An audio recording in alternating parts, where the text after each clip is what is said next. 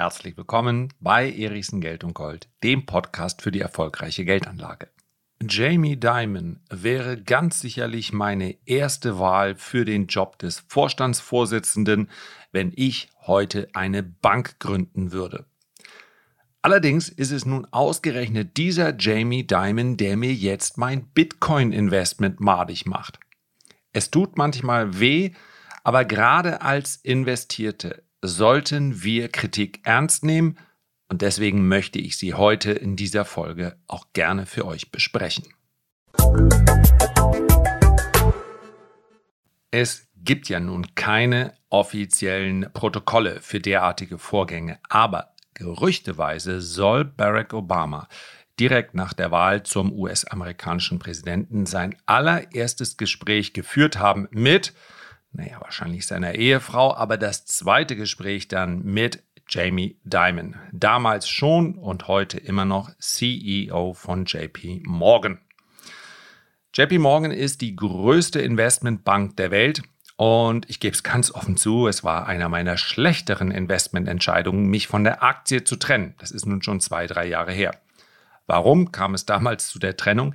Auf der einen Seite äh, ist der Fintech-Bereich so schnell gewachsen, dass ich davon ausging, dass die klassischen Institute darunter leiden werden. Der etwas ausschlaggebendere Grund war, dass es aus meiner Sicht absehbar war, dass es mehrere Jahre der Null- oder gar negativen Zinsen geben würde. Und meine Erwartungshaltung, dass es dann für Banken schwerer sein würde, Geld zu verdienen, die hat sich nicht bestätigt. Die hat sich bestätigt für europäische, insbesondere auch für deutsche Banken. Deswegen habe ich hier schon seit ja, mehr als einem Jahrzehnt keine Aktie mehr gehalten. Also Deutsche Bank, Commerzbank, selbst diejenigen, die noch ganz gut gelaufen sind in Europa, waren deutlich schwächer als der Aktienmarkt als Ganzes. Und dann macht es ja gar keinen Sinn mehr. Für amerikanische Banken gilt und galt das allerdings derzeit nicht. Also JP Morgan ist nach wie vor die größte Bank der Welt und ist auch ganz gut gelaufen, hat anständige Dividenden ausgeschüttet schüttet und, und, und. Ich schätze also Jamie Dimon als Bankmanager. Und nun hat genau dieser Jamie Dimon sich sehr, sehr kritisch wieder einmal zur Kryptobranche, explizit zu Bitcoin geäußert. Und es macht natürlich keinen Spaß, sich solche Kritik anzuhören, gerade von jemandem, den man eigentlich für fähig hält. Aber es ist sinnvoll. Ich weiß, dass man als, gerade als privater Anleger natürlich eine bessere Laune hat, wenn man, nachdem man eben eine Aktie gekauft hat, sich entsprechende Blogbeiträge, Forenbeiträge oder Videos ansieht, anhört, in denen es darum geht, wie gut diese Aktie ist. Da geht man zufrieden ins Bett und denkt, jawohl, ich habe es richtig gemacht. Tatsächlich ist es aber vergeudete Lebenszeit. Ich habe ja bereits gekauft. Ich brauche also niemanden mehr, der mir sagt, wie toll ich das gemacht habe. Was aber keine vergeudete Lebenszeit darstellt, ist, wenn ich nach anderen Standpunkten suche, um permanent zu prüfen, ist es wirklich richtig, was ich dort gemacht habe. Habe ich vielleicht was übersehen? Das ist mir in der Vergangenheit durchaus schon passiert, dass mich jemand mit einem sehr kritischen Statement dazu gebracht hat, über Dinge nachzudenken. Denn wir sind immer in unserer Wahrnehmung gewissermaßen begrenzt und gerade dann, wenn wir bereits investiert sind. Also könnte ich eine eigene Folge zu machen, mache ich vielleicht auch mal. Aber tatsächlich ist es sinnvoll, sich mit Kritik auseinanderzusetzen. So, und diese Kritik war laut und sie war deutlich. Er hat sie geäußert auf einer Veranstaltung des Institute of International Finance. Wörtlich Jamie Dimon. Ich persönlich glaube, dass Bitcoin wertlos ist. Ich möchte kein Wortführer sein, es ist mir egal. Es macht keinen Unterschied für mich, fügt er hinzu. Unsere Kunden sind erwachsen. Sie sind anderer Meinung. Und das ist es, was Märkte ausmacht. Wenn Sie also Zugang haben wollen, um selbst Bitcoin zu kaufen, können wir ihn nicht für Sie verwahren, aber wir können Ihnen einen legitimen Zugang verschaffen, der so sauber wie möglich ist. Wie CNBC berichtet, zog Diamond zusätzlich den wesentlichen Wertfaktor des Bitcoins in Zweifel. Demnach glaube er nicht, dass der Bestand an Bitcoin wirklich bei 21 Millionen Einheiten festgeschrieben werden wird. Woher wisst ihr das? Dass es bei 21 Millionen endet. Lest ihr alle Algorithmen? Glaubt ihr das alle? Ich weiß nicht, ich war schon immer ein Skeptiker bei solchen Sachen. Ich gebe es ganz offen zu, ich glaube nach wie vor, dass Jamie Dimon eine Bank sehr gut führen kann.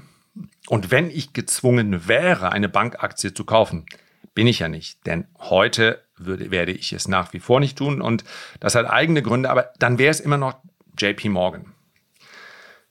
Ich gebe aber auch zu, dass ich trotz intensiver Prüfung, und ich habe wirklich mir versucht, auch in anderen, insbesondere in ähm, Originalartikeln, herauszusuchen, woraus sich seine Kritik speist.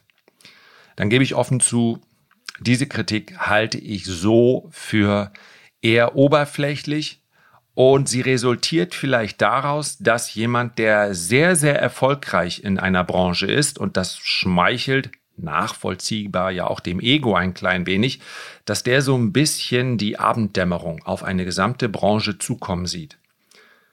Fintech wächst zweistellig jedes Jahr, ja, wenn wir die Branche als Ganzes nehmen. Krypto und Blockchain wächst noch sehr viel schneller. Da können natürlich klassische Institute nicht mithalten. Und dieser eine Satz, der ist meines Erachtens bezeichnend. Wenn Sie also Zugang haben wollen, das sagt Jamie Dimon, um selbst Bitcoin zu kaufen, können wir nicht für Sie verwahren, aber wir können Ihnen einen legitimen Zugang verschaffen, der so sauber wie möglich ist. Damit wird nicht das große Geld verdient. Das kann praktisch jeder kleine Online-Broker, egal wo er sitzt, und das macht auch jeder kleine Online-Broker. Es mag das 1% Klientel geben, welches einen Großteil seiner Geschäfte bei JP Morgan abwickelt und möglicherweise auch viele Produkte kauft und in Anspruch nimmt, die ansonsten eben mit der klassischen Börse zu tun haben. Aber in dieser Branche ist für JP Morgan sehr, sehr wenig Geld zu verdienen. Es gibt hier keine strukturierten Produkte. Es gibt hier keinen Fondsmanager. Die Community entscheidet selbst, was sie kauft und sie kann mit einer Sicherheit, die nah an 100 Prozent herankommt, auch selber verwahren. Sagt Jamie Dimon ja auch, wir können den Bitcoin nicht für sie verwahren. Niemand kann das. Er liegt nämlich in der Blockchain und da ist das Problem. Würde diese Branche jetzt zu groß, dann wäre es für JP Morgan unmöglich, seine Wachstumsraten aufrechtzuerhalten. Denn womit verdient man Geld? Mit dem Strukturieren von Produkten, mit der Auswahl von Produkten. Also wir sprechen hier über einen klassischen, Fondsmanager, mit der Vermittlung von Krediten. All diese Geschäfte, die klassische Beratung, im Übrigen nicht nur für das Top 1%, sondern auch für die anderen 99%, fällt weg. Und das ist ein Vorgang, der bereits jetzt stattfindet. Das ist auch im Sinne der Kunden. Seien wir mal ganz ehrlich. Und ich glaube, dass Sparkassen, Raiffeisenbanken, klassische Filialbanken hatten ihre Zeit und hatten ihre Aufgaben. Und ich möchte den Abgesang auch gar nicht einleiten. Findet ja schon von alleine statt. Aber es kommt schon sehr darauf an, welche Generation man sich anschaut. Wie häufig und wann wart ihr das letzte Mal in einer Bank, um Geld abzuheben oder um euch beraten zu lassen? Das war früher ganz normal und ich äh, blase auch gar nicht in dieses Horn, dass es bei der Beratung immer nur darum ging, dann die eigenen Produkte zu verkaufen. Eine Beratung wird ganz oft, gerade bei langjährigen Kundenbeziehungen, auch gut gewesen sein und auch mit guten Absichten. Ja, derjenige, der berät, der soll natürlich auch Geld verdienen, es war natürlich, wenn wir noch mal ein bisschen länger zurückschauen, nicht immer ganz transparent, wo dann verdient wird. Das hat sich im Laufe der Zeit geändert. Die Banken mussten genau sagen, so und so viel bekommen wir an Abschlusskosten, das und das verdienen wir an laufenden Provisionen. Aber nicht jede Beratung in einer Bank war schlecht.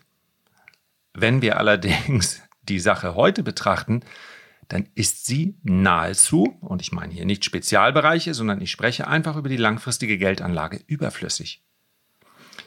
99 Prozent der Beratung ist sowieso standardisiert, auch wenn sie von anderen Personen umgesetzt wird. Und jemand, der eine gewisse Technikaffinität hat, und da muss es noch nicht mal jemand sein, der selber programmiert, sondern einfach nur mit dem Internet umgehen kann, der informiert sich heute selber.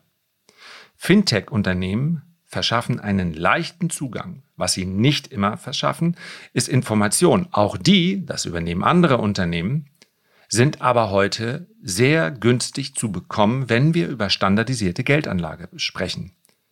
Das heißt, wir haben hier eine echte, einen echten disruptiven Charakter in der gesamten Branche. Und das wird auch JP Morgan spüren. Ich glaube, dass wir im Laufe der nächsten zehn Jahre hier einen echten, einen echten Wechsel erleben werden. Fintech ist jetzt schon auf gleicher Höhe, zieht dann aber deutlich vorbei. Diese großen Filialen, die wir kennen mit individueller Beratung, die werden der Geschichte angehören. Und das alles sieht wahrscheinlich Jamie Dimon auch. Und seien wir mal ganz ehrlich, woher wisst ihr, dass es bei 21 Millionen endet? Lest ihr alle Algorithmen? Ich kann es nicht. Jamie kann es ganz offensichtlich auch nicht. Aber ja, es gibt genug Menschen, die diese Algorithmen lesen können und dies auch getan haben. Das ist so ein bisschen, wenn wir im Bekanntenkreis manchmal uns lustig darüber machen, dass wir ja eben auch nicht mehr 25 sind, sondern eher auf die 50 zugehen, so, wie heißt das, so alte weiße Cis-Männer. Das gibt es doch gar nicht, hat es doch früher auch nie gegeben. Ja, das ist nicht. Damit outet man sich ein bisschen. Wie gesagt, ich werde nach wie vor Jamie Dimon als fähigen Bank-CEO ansehen, aber seinen auch seinen Status als Krypto-Kenner, den muss er erst noch unter Beweis stellen. Und es ist natürlich immer ein bisschen unfair, Aussagen von früher heranzuziehen, weil ein jeder ja das Recht hat und die Fähigkeit hat, sich weiterzuentwickeln. Aber 2017 hat er gesagt, dass die Regulierungsbehörden die Hölle aus ihm herausregulieren werden, also aus ihm, dem Bitcoin. Und jetzt wissen wir, dass die Regulierungsbehörden auf den Plan getreten sind, aber sie haben nicht die Hölle aus dem Bitcoin herausreguliert, sondern sie haben den Bitcoin so reguliert, dass es mittlerweile einen Bitcoin-ETF gibt. Das war vor zwei Jahren noch undenkbar.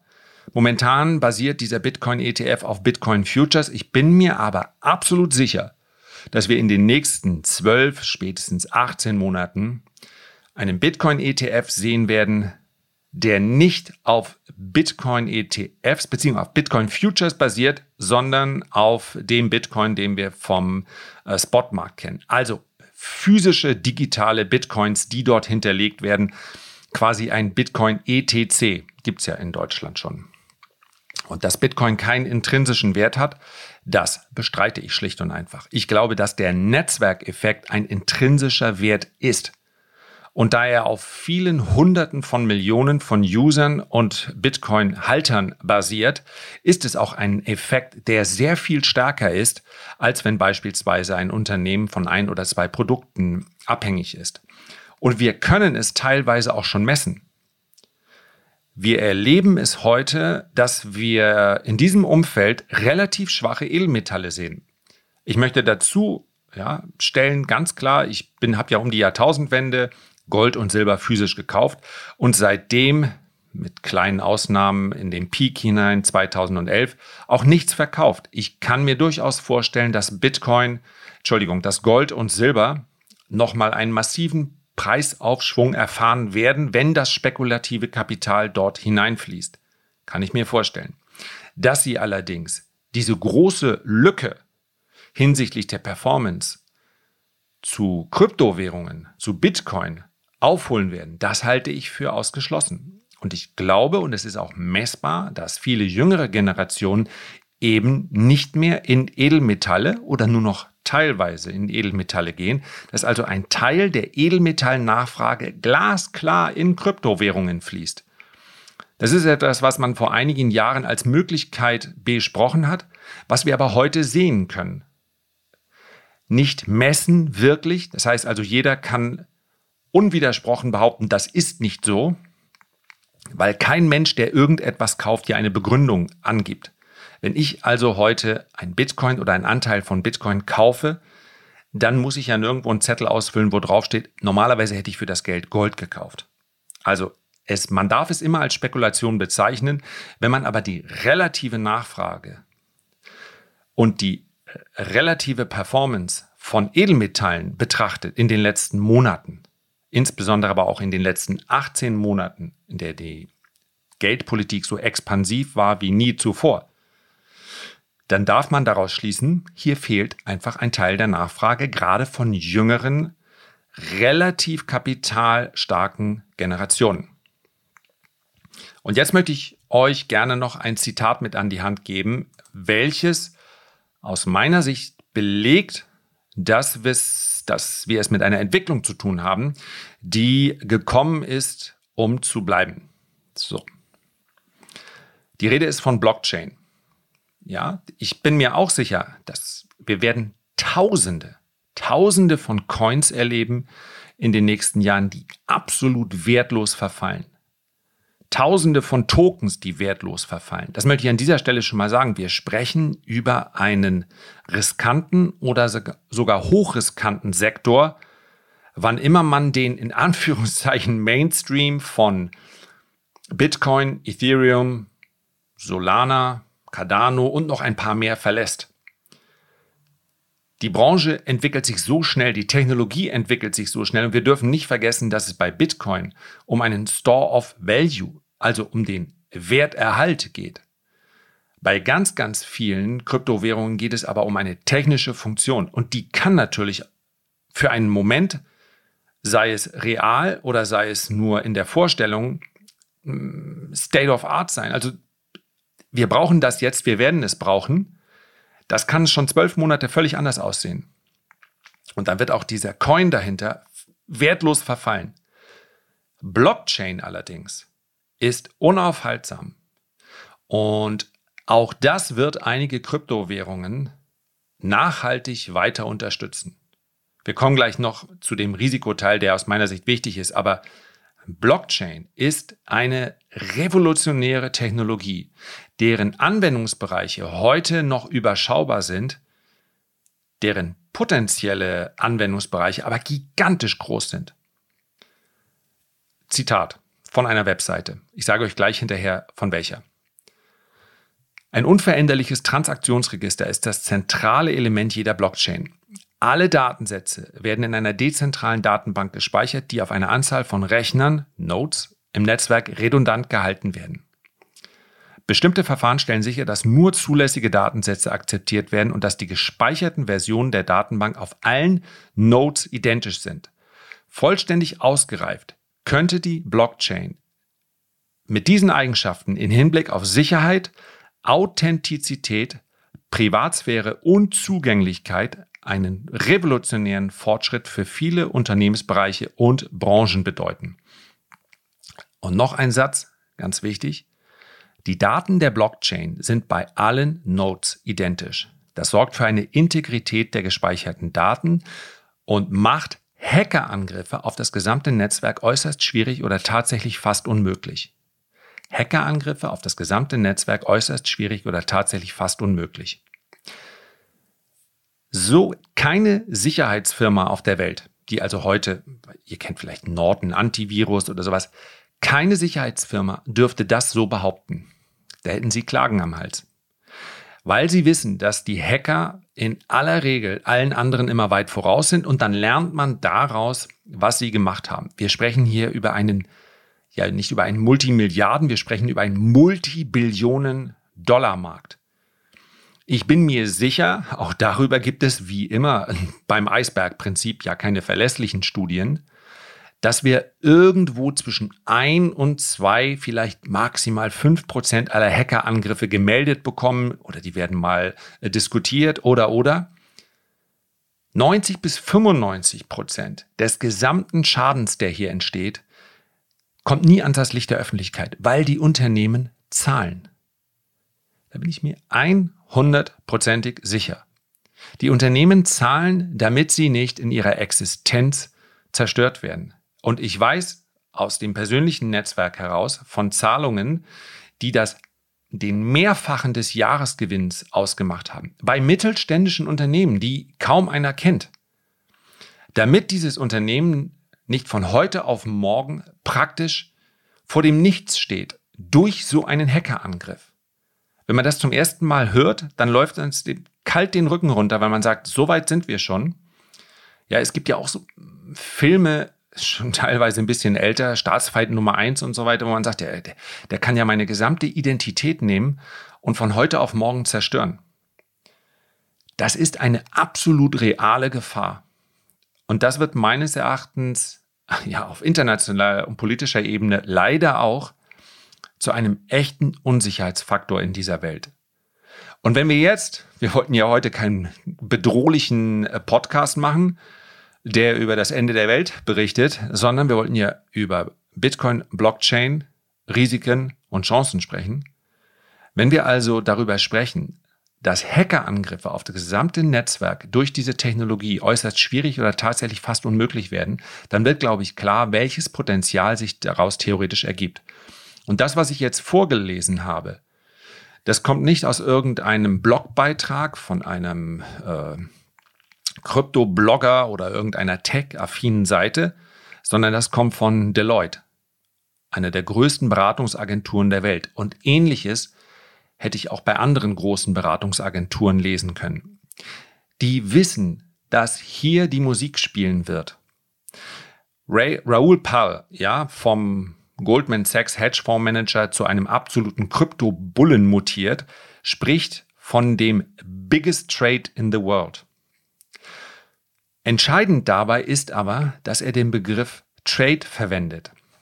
Und wenn ich optimistisch bin für die Blockchain-Technologie, dann verkenne ich dabei aber nicht, dass es natürlich bei sämtlichen Coins, selbst bei dem Mutterschiff Bitcoin, ganz schwierig ist zu sagen, wie wird dieses Universum, wie wird dieser Coin, wie wird Bitcoin, Ethereum und so weiter, wie wird, werden die in fünf Jahren oder in zehn Jahren aussehen? Ja, ich kann gedanklich den Weg mitgehen, dass ich sage, diese 21 Millionen, die ich glaube schon einigermaßen nachweisbar sind, die werden dann dazu führen, dass Bitcoin vielleicht sechs- oder siebenstellig steht und dann auch nicht mehr so volatil ist. Kann alles sein. Dennoch ist das für mich kein Risk-Off-Trade. Das ist für mich nicht eine Währung, die in sich immer weiter steigt.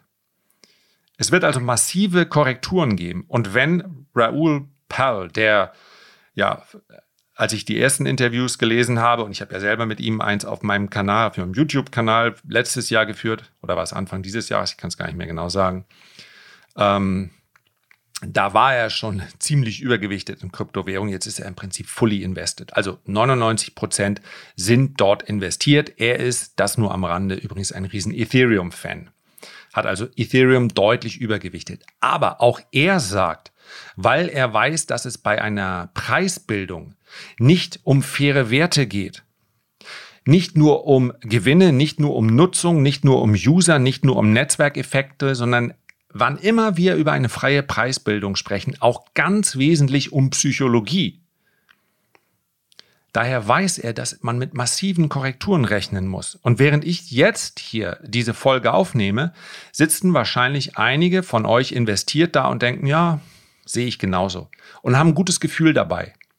Und wir alle werden es vermutlich innerhalb der nächsten zwölf Monate erleben, dass wir etwas ganz anderes fühlen weil wir vielleicht in einer 50, 60, 70, 80 prozentigen Korrektur mal wieder sind, so wie sie ja alle Jubeljahre, na, eigentlich sogar alle zwei, drei Jahre stattfindet. Und dann denken wir, ah, ne, also vielleicht hatte Jamie Dimon doch recht. Deswegen ist es so wichtig, seinen Standpunkt für sich klar zu formulieren. Und wer heute einen Bitcoin kauft, der kann darauf spekulieren, kann vielleicht sogar damit rechnen, dass Bitcoin in den nächsten Monaten auf 80, 90, vielleicht auf 120.000 Dollar steigt. Aber wer als langfristiger Anleger schon jetzt weiß, ich kann mit einer Korrektur von 50, 60, 70 Prozent nicht umgehen, der muss zwangsläufig sehr aktiv in diesem Markt sein und Gewinne auch mal realisieren. Mit der Gefahr, dass er nicht rechtzeitig wieder reinkommt. Denn darüber bin ich mir auch relativ, ja nicht nur im Klaren, ich bin mir sogar sicher. Hier sind derart viele junge, gierige und uninformierte Anleger investiert, dass die psychologischen Effekte bei der Spirale nach unten voll wirken werden. Es wird weiterhin diese massiven Korrekturen geben. Das muss man wissen. Nichtsdestotrotz ist es für mich ein Bereich, der für mich gekommen ist, um zu bleiben. Und allein dieses Jahr reden wir über eine Preissteigerung von mehr als 100 Prozent. Und es gibt universelle Anlagegesetze, die gelten nun mal für den Aktienmarkt, die gelten für den Anleihemarkt, die gelten aber auch für den Kryptomarkt. Und eins dieser Gesetze lautet, dass Risiko und Ertrag immer in Relation zueinander stehen. Ich kann nicht investieren mit der Erwartungshaltung, ich bekomme die nächsten ein, zwei oder 300 Prozent in den nächsten zwölf Monaten und dabei gleichzeitig das Risiko ausschließen, dass wir Korrekturen jenseits der 50, 60 Prozent sehen. Ich bleibe also weiter investiert, als kleines Fazit. Ich stimme Jamie Dimon in diesem Fall absolut nicht zu. Aber seien wir mal ganz ehrlich, wir werden noch mehr dieser kritischen Stimmen hören. Denn dass es für die, in Anführungszeichen, Old Economy eine bedrohliche Entwicklung ist, die wir da sehen, die ist auch klar. Das ist nachvollziehbar, auch das ist menschlich. Und Jamie Dimon ist, glaube ich, mittlerweile zweifacher Milliardär als angestellter Bank-CEO. Und womit hat er das verdient? Tja, er hat es verdient mit seinen Aktienoptionen, mit, seinem, mit seinen Boni und so weiter. Aber wir müssen ja hier über, über eine angemessene Entlohnung, ob das tatsächlich so ist, müssen wir doch gar nicht reden. Das ist natürlich völlig abstrus. Dem amerikanischen Vergütungsgesetz, wenn ich das mal so sagen darf, am Ende ähm, ist das ja, ist da ja jeder, ist halt ein Kampf um die besten Leute. Aber dass ein Unternehmen das überhaupt bezahlen kann, hängt natürlich damit zusammen, dass es historisch betrachtet ganz viele Kunden hatte, die eben Provisionen bezahlt haben, die ein Agio bezahlt haben, die sich mit Erfolgsbeteiligung zurecht oder abgegeben haben und dem zugestimmt haben, äh, mit teuren Hedgefondsmanager, die äh, ein Riesenfixum haben und darüber hinaus auch noch 20 Prozent des Ertrags bekommen und, und, und. All das haben wir eben erlebt Deswegen ist die Wall Street so reich geworden. Und wenn die Wall Street es jetzt mit einem Universum zu tun hat, in dem die Community praktisch alles alleine machen kann, bis hin zur sicheren Verwahrung, ja, dann tut das eben auch ein bisschen weh. Vielleicht hört Jamie ja diesen Podcast und denkt sich, ja, zum Glück bin ich ja schon Milliardär. Wahrscheinlich hat er in Wahrheit 100 Millionen in Kryptos. Wer weiß das schon, ist ja alles anonym. Das soll es dann für heute auch gewesen sein. Herzlichen Dank für deine Aufmerksamkeit. Ich freue mich riesig, wenn du dir ganz kurz Zeit nimmst, ein Feedback oder einen Kommentar zu hinterlassen, wenn dir die heutige Folge gefallen hat. Und am allermeisten freue ich mich natürlich, wenn wir uns beim nächsten Mal gesund und munter wiederhören. Bis dahin alles Gute, dein Lars.